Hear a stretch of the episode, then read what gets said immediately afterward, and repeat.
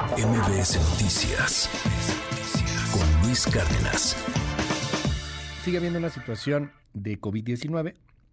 No, no se ha ido y, y pues no se va a ir. Va a ser muy difícil que se erradique por completo. Pero de pronto preocupa.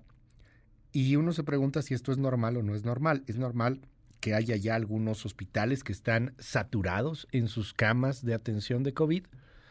Eh, tenemos que estar esperando esto cada año. ¿Cuántas veces nos tendríamos que vacunar?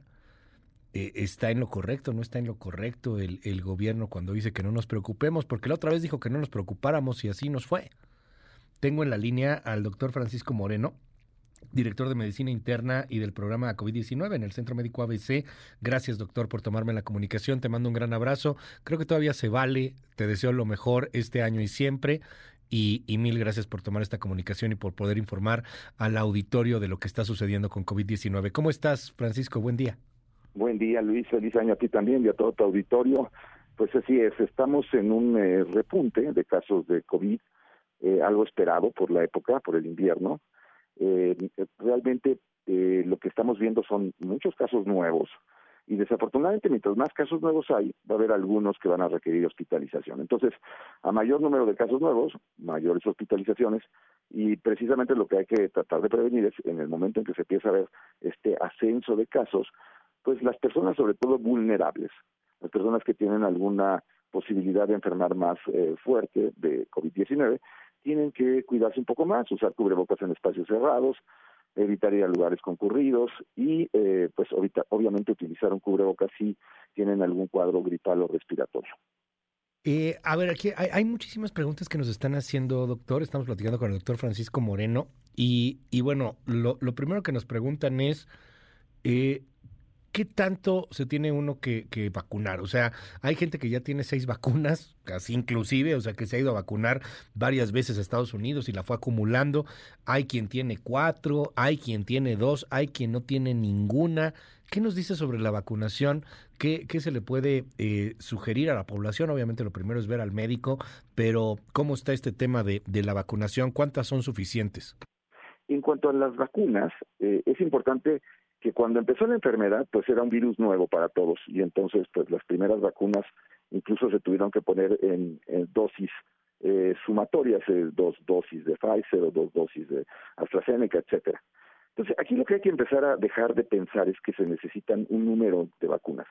El virus ha ido cambiando conforme ha ido pasando el tiempo y lo mismo que sucede con la influenza está pasando con COVID, en donde eh, debido a que el virus va mutando, va cambiando, eh, vas a crear una vacuna lo más similar, eh, la mayor protección que te dé contra lo que está circulando en el momento en tu área. Esa es la vacuna nueva de Pfizer y Moderna, la monovalente de XBB, que es una vacuna actualizada. Eh, entonces, yo no me pongo la 27 de influenza, me pongo la de influenza, la del año que toca. Igual okay. tenemos que pensar con COVID, no importa si tienes 3, 4, 5. Si tienes eh, la posibilidad y no te has puesto la monovalente de XBB, póntela, uh -huh. porque esa te protege contra pues, las variantes que están circulando actualmente, incluso contra la variante pirola, que ha tenido más publicidad en los últimos días. O sea, estamos hablando de que cada año más o menos vamos a tener que tener una vacuna como lo que sucede con influenza. Y bien interesante porque además nos preguntan aquí en nuestro WhatsApp, repito el WhatsApp 5571-131337, 5571-131337, nos preguntan, doctor, ¿se puede poner la de influenza y la de COVID al mismo tiempo? En el mismo momento, incluso lo puede hacer en el mismo brazo. Okay. Eh, no pasa nada, son vacunas este, que no tienen una contraindicación al ponerse juntas y evidentemente, bueno, pues es en, un, en una ida a la, a la clínica o al lugar en donde la vas a aplicar, te puedes aplicar las dos. Eh, déjeme preguntarle algo, doctor. Eh, preguntan aquí sobre el asunto de las pruebas. Antes había un poquito más de pruebas disponibles en farmacias. Hay algunas que sirven, hay otras que no sirven. Aquí hay gente que nos dice, pues, que, que les están saliendo algunos falsos negativos y cosas por el estilo. ¿Cómo están las pruebas? En México nunca quisimos hacer pruebas bajo esta magia política de, pues, si no hay pruebas, no hay casos, y si no hay casos, reporto menos contagios. Pero lejos de la politiquería, ¿cómo está el asunto de las pruebas? Mira, las pruebas eh, actualmente son, la mayor parte de las que se hacen son pruebas rápidas, pruebas que se llaman de antígeno, que te puedes hacer en la farmacia, o incluso eh, uno mismo se puede hacer la autoprueba. Estas pruebas sí tienen una posibilidad de tener falsos negativos, pero son muy accesibles, son rápidas, son baratas y eh, en un momento dado nos pueden ayudar. Si tú tienes un cuadro en el que estuviste con alguien que tiene COVID, empiezas con datos de síntomas y la prueba te sale negativa, no te confíes. Lo ideal es hacerte una PCR, pero esas pruebas son un poquito más complicadas de hacer y más costosas. Yo creo que la prueba de antígeno es una prueba muy útil en la que hay que tener eh, pues eh, como primera opción para, para hacerse el, estudio. Eh, sí, hay falsas negativas, entonces no te quedes con la idea de que si se salió la prueba estamos seguros que no tienes COVID. Si te sale la prueba positiva, tienes COVID. Eso, eso sí es muy claro, es muy específica. Eh, su sensibilidad, pues desafortunadamente no es lo máximo, pero pues son pruebas muy accesibles. Entonces, eh, sí, háganse pruebas. Hay también una prueba rápida para influenza que también es útil. Y de esa forma podemos detectar pues un gran número de casos y evitar que el virus se siga diseminando. Eh, nos pregunta aquí una, una persona, me puse la Abdalá en noviembre, ¿vale la pena comprar una Pfizer y ponérmela?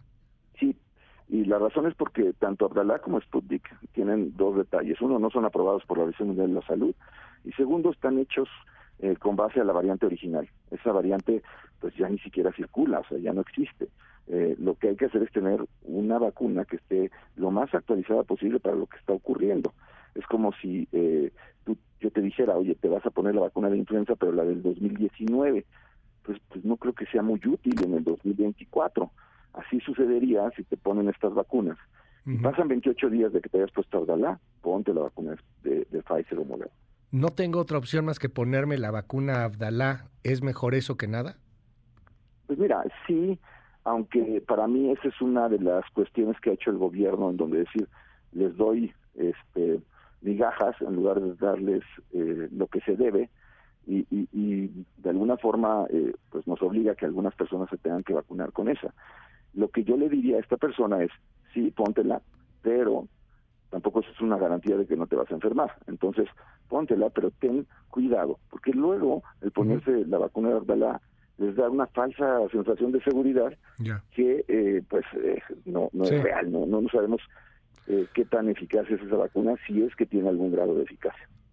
mucha gente me escribe, doctor, cosa que pues hay que aceptar, ¿no? Este es lo que está sucediendo ahora en, en, estos, en estos tiempos. México no era antivacunas, pero eh, últimamente este movimiento va, no sé si creciendo, pero, pero sí noto muchísimos más comentarios.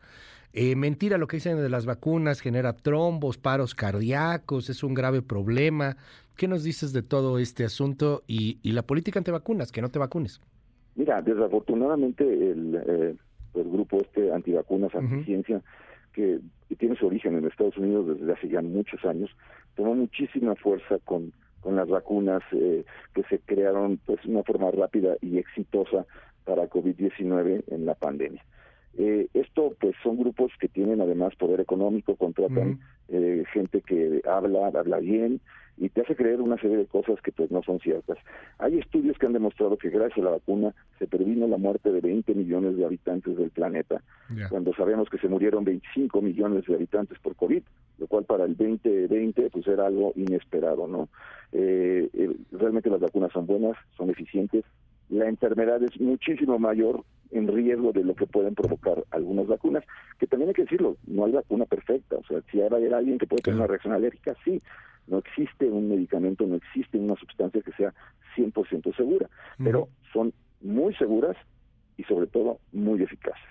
Doctor Francisco Moreno, gracias por tomar esta comunicación aquí en MBS Noticias. Te mando un abrazo, doctor. Buen día. un abrazo, Luis, y saludos a todo tu auditorio. MBS Noticias con Luis Cárdenas.